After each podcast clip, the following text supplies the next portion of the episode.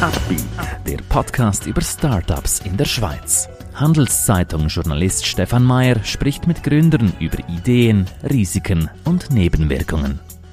Heute begrüßen wir bei uns Thomas Hugi. Mit Zuwuchs investiert er in die Cannabis-Welt. Sie wollen selber eine Firma gründen? Warum nicht? Dafür brauchen Sie aber starke Partner. Einer davon ist die Credit Suisse. Mehr Informationen unter credit-swiss.com/Unternehmer. Herzlich willkommen Vielen bei Dank. uns. Äh, Thomas, erklär uns doch kurz deine Business-Idee. Was ist deine, was ist dein Business? Die Idee ist eigentlich gewesen, beim äh, stark wachsenden Cannabismarkt, CBD-Markt, können mit, mitzutun und mit, mit sich zu bewegen. Und äh, dann hat man gestartet und gesagt, wir machen mal eine erste Plantage und tun die Pflänzchen verkaufen und das so investieren. Und in einer weiteren Phase, das ist dann ein strategischer Teil, wo man auch in die Veredelung von der, von der Blüte, erntet, zum Beispiel vom CBD-Öl zu machen oder vielleicht sogar CBD-kosmetische Produkte, so dass man nicht nur Blüten direkt an Abnehmer kann verkaufen sondern eine Wertschöpfungsstufe mehr hat. Das ist aber mittelfristig, jetzt sind wir mal erst an der Plantage. Wie, genau, erklär das doch vielleicht ein bisschen, in welchem Status seid ihr jetzt? Was ist jetzt so euer Daily? Also vor einem Jahr äh, äh, ist die Idee aufgekommen und dann hat man gesagt, wir müssen eine Firma gründen und wir müssen fünf Hektar Land pachten und jemanden haben, der das Land wirtschaftlich kann betreuen kann. Dann äh, äh, haben wir zwar gefunden, das ist ein bisschen sportlich, aber äh, man hat das alles angebracht. Man hat äh, äh, eine Plantage, die ist jetzt, wird jetzt gerade geerntet, also fünf Hektare äh, CBD-Blüten werden jetzt geerntet und dann abpackt und verkauft. Also wir äh, dürfen nicht ganz ohne Stolz sagen, es ist relativ zügig gegangen und auch äh, sehr professionell gegangen. Ist allerdings mit sehr viel auch ein bisschen Überraschungen oder Aufwand verbunden gewesen. Man hat das das erste Mal gemacht und hat auch müssen mit diesen äh, Bauern ein bisschen anschauen, wie das funktioniert, dass Qualität stimmt. Es gibt regulatorische Voraussetzungen, dass das alles seine Ordnung hat. Dass auch jetzt glücklicherweise bei diesem Sommer das Wetter gut war. Könnte ja das Problem sein, dass das Wetter schlecht ist, dann ist das ein Risiko. Äh, und so ist jetzt also eigentlich alles äh, in einem Jahr so aufgesetzt worden, dass wir jetzt die fünf Hektar im Moment effektiv am Ernten sind. Mhm. Das ist eine große Freude. Wenn jetzt alles so läuft, wie ihr es euch vorstellt, wo ist das ganze Projekt dann in fünf Jahren? Also sicher ist einmal ein erster Schritt äh, äh, weiter noch ein bisschen mehr äh, Land zu pachten, also nicht nur fünf Hektare, sondern vielleicht 10, 15, 20. Und dann in zwei, drei Jahren eben effektiv einmal mit einem Teil, vielleicht mit allem anfangen zu schauen. Äh, das ist auch ein bisschen Kostenfrage, da muss man dann, muss man dann jetzt äh, noch, noch, ein bisschen, noch ein bisschen genauer das anschauen, oder? Dass man sagen, wir tun jetzt die Blüten nicht einfach nur verkaufen, sondern wir tun jetzt mit denen äh, tun die jetzt veredeln, oder? Und äh, da ist, äh, gibt es drei grosse Abnehmer, äh, wo man denen veredelte Produkte kann, äh, verkaufen kann. Das ist die Nahrungsmittelindustrie, Kosmetikindustrie und Pharmaindustrie. Die nehmen jetzt auch schon Blüten ab, aber rein Blüten sind schon vom Tag her äh, positiv. Das hätten wir so nicht gemacht. Aber wenn man dann noch eine Veredelungsstufe weitergeht, ist dann natürlich nochmal eine, eine bessere Rendite möglich. Mhm. Das ist die Überlegung, oder? Mhm. Und sonst würden wir noch Bauern bleiben. Genau. äh, wenn wir jetzt ein bisschen auf dich als ähm, Unternehmerpersönlichkeit eingehen, erklär uns doch mal deinen Weg bis jetzt zu dieser Firma. Also ich habe schon verschiedene Startups gegründet und mitgegründet. Äh, Ich bin auch Anwalt, begleitet auch Startups und äh, mir hat das einfach immer Spaß gemacht, etwas Neues anzufangen und äh, mit einer guten Idee äh, probieren zu starten und, äh, und zu schauen, dass das gut kommt. Das kann manchmal gut kommen, das ist aber auch nicht gut gekommen. Das äh, gibt immer Unwägbarkeit. Das Wichtigste ist das Team. Äh, das Team muss wirklich mit Herzblut dabei sein. Mhm. Also das ist für mich so ein Lehr Lehrplatz aus all den Sachen, die ich gemacht habe. Wenn das Team da nur so halb dabei ist und dann am meint, man könnte sich nebenbei machen, dann geht das nicht. Also entweder ist man 100% dabei mit Herzblut, sonst kann man es lassen. Welche Bereiche waren deine vorherigen Startups? Im IT, im IT, dann einmal in einer Point-of-Sales-Agentur und in einer Plattform für Bitcoin-Austausch. Also so, so im, ist, ist, ist ein bisschen gemischt. Das ist eher ein IT-lastig, so Landwirtschaft ist das erste Mal. Äh, äh, aber das ist, äh, ist äh, von dem her ganz etwas anderes und spannend. Man ist jedes Mal mit anderen Herausforderungen konfrontiert. Mhm. Oder? Aber die wichtigste nochmal ist, ist einfach, dass das Team stimmt. Die, die nicht funktionieren, die funktionieren nicht, weil das Team nicht nicht alle Gewicht ziehen. Mhm, mhm. Wie beschreiben dich deine Mitarbeitenden? Wie, wie beschreiben die deinen Führungsstil? Ungeduldig, äh, aber, aber konziliant, Mhm. sehr klare Zielvorgaben, auch ein guter Teamplayer. Man müsste sie eigentlich selber fragen, oder?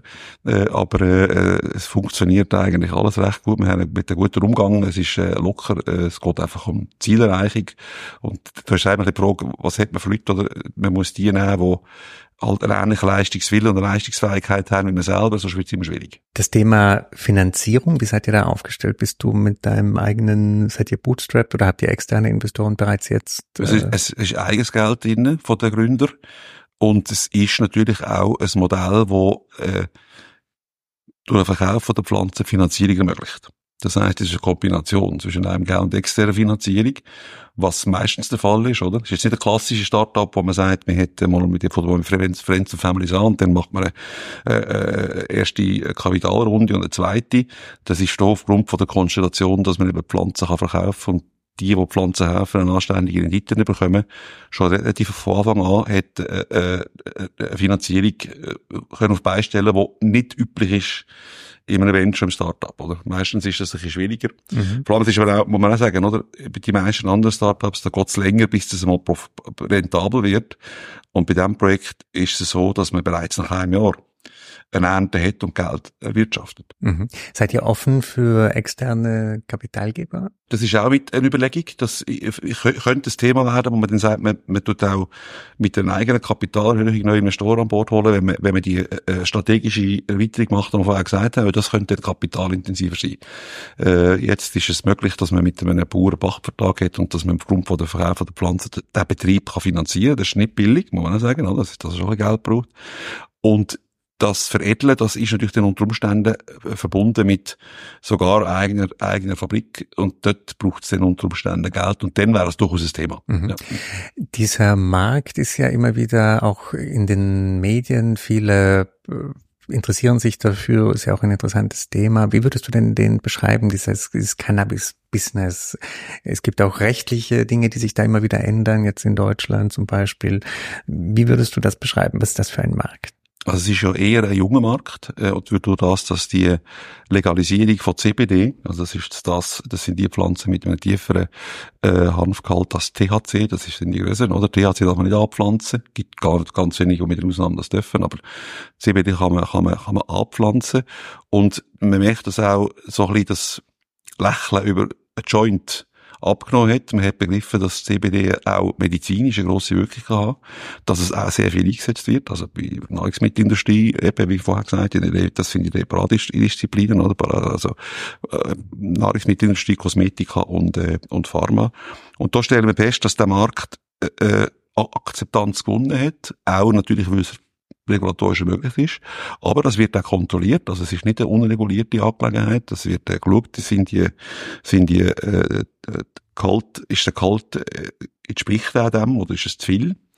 Äh, das eine. Und das andere ist, dass es im, im, äh, im, im also neben reguliert und kontrolliert im, im äh, Bereich von denen, die sagen, ich finde das ein attraktiver Markt, auch Bereitschaft gibt, das zu investieren. Mhm, mhm, also nicht nur Produkte abzunehmen als, äh, als Konsument, sondern auch, sondern auch zu investieren. Wie glaubst du, wird sich der weiterentwickeln? Also auch regulatorisch, was wird es da für Änderungen noch geben? Das ist schwierig zu sagen. Also im Moment ist einmal ein Schritt erreicht, oder? Äh, man wird wahrscheinlich jetzt nicht DHC auch legalisieren, das könnte aber kommen, das ist ja das Tourthema. Äh, das ist politisch eine politische Frage, oder? Das hängt ein bisschen von der Mehrheit dann ab, wie das in der Politik gerade funktioniert. Ich glaube, er wird sich aber auf dem CBD-Bereich äh, sicher äh, weiterentwickeln, durch das, dass es auch mehr Wettbewerber gibt. Ähm, jetzt sind es noch nicht so viele, es hat viele, die Indoor machen, das ist aber sehr teuer, darum sind wir wieder eingegangen. Wir machen es ja Outdoor, man prüft auch, ob man es Indoor macht, aber weil man da Licht muss haben und, und, äh, und Strom, kann man zwar viermal im Jahr ernten, aber es ist nicht die gleiche intensive Ernte, wenn es draussen ist. Äh, das ist dann wiederum mit einem größeren Kapitalbedarf verbunden, wenn man es indoor macht. Und da gibt es jetzt halt ein paar Player, die das, die das machen, da werden mehr kommen, oder? Und es mhm. wird auch internationaler. Mhm. Also ist sicher, der, der Wettbewerbswind wird sicher ein bisschen härter. Äh, aber die Nachfrage ist natürlich trotz allem enorm, mhm. oder? Also es ist mhm. von dem her trotz allem interessant, auch wenn es da mehr gibt, die das nachher machen. Wie viele Konkurrenten habt ihr in dem Feld? Also, ja, so genau haben wir sie angeschaut. Wir haben einfach Leute keine Idee, aber ich würde sagen, es sind etwa zehn. In der Schweiz? Ja, genau, Schweiz. Also ich von der Schweiz. Mhm, mhm. Und glaubst du, die müssen sich irgendwann zusammenschließen? Gibt es da oder hat es da Platz für alle? Ja, die Schweiz ist ja begrenzt mit Boden, oder? Also mhm. irgendwo jetzt den Genuss, da ist man wahrscheinlich einfach First Come, First Serve, oder? Zusammenschließen weiss ich nicht. Äh, das ist ja dann, äh, das kann es durchaus sein, dass das gibt, dass die einen oder anderen sagen, wir werden zusammen etwas machen, das ist eine gute Idee. Aber äh, wenn man halt mal das Land hat, äh, und da gibt's schon noch, oder es gibt auch Bauern, die sagen, das ist interessanter als jetzt Mais, ab, äh, Mais, Mais abpflanzen, da habe ich mehr davon. Die Bauern schauen einfach ein bisschen aufs Geld, oder? Dann äh, ist da wahrscheinlich genug Platz, aber irgendwann wird es dann schon, wird es dann schon eine Grenze geben. Mhm. Oder was denn die andere Variante ist, dass man es halt im Ausland anpflanzt. Mhm. Dass man einen Ort geht, wo es viel mehr Platz und Boden hat, oder? Dann haben wir natürlich Transportkosten dazu, ist alles Rechenübung am Schluss, oder? Mhm, mhm. Du kennst ja viele Leute aus der Startup-Szene wahrscheinlich, wenn du dieses Thema davon erzählst, wie sind da so die Reaktionen? Gibt es auch Leute, die sagen, was bisher eben hast du Software gemacht und jetzt plötzlich in dieses Cannabis-Business? Gibt es da auch irritierte? Ja, die meisten sagen, jetzt bring mal Joint. Nein, Spaß beiseite, oder? Das ist, das ist, das ist, also eigentlich, das ist, ich finde es alle cool. Es ist eine gute andere Art, jetzt ein Startup zu betreiben. Ich glaube, die meisten schauen vielleicht sogar mit ein bisschen nicht auf, weil es so schnell so gut geht. Äh, aber äh, im Grunde genommen ist, ist, ist man da eigentlich eher auch neutral. Also es ist nicht so, dass jetzt einer sagt, wow. Oder was, durch, was es Bar gibt, sagen, ich würde dann investieren, wenn ich könnte. Mhm, oder? Mhm. Und da wir ja jetzt nicht Aktien verkaufen, sondern Pflänzchen noch nicht, äh, ist das halt dann später ein Thema. Was Aber die Resonanz ist eigentlich positiv. Was ist momentan dein, euer größtes Problem? Also jetzt sind wir gerade an der Ernte, oder? Und das ist nicht ganz ohne Problem, weil man da äh, mit dem Bauern ein bisschen muss koordinieren, wie viel braucht es von das machen.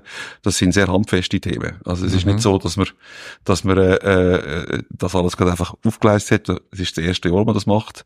Das bedeutet natürlich, dass es äh, auch noch ein bisschen Anfänger-Themen äh, gibt. Und äh, das nächste Jahr ist das alles schon besser und das ist manchmal intensiv. Oder? Man sagt, ja, jetzt, wie viele Leute müssen jetzt so die Pflänzchen ablesen, wie schnell muss das gehen, wie muss man die verpacken, oder?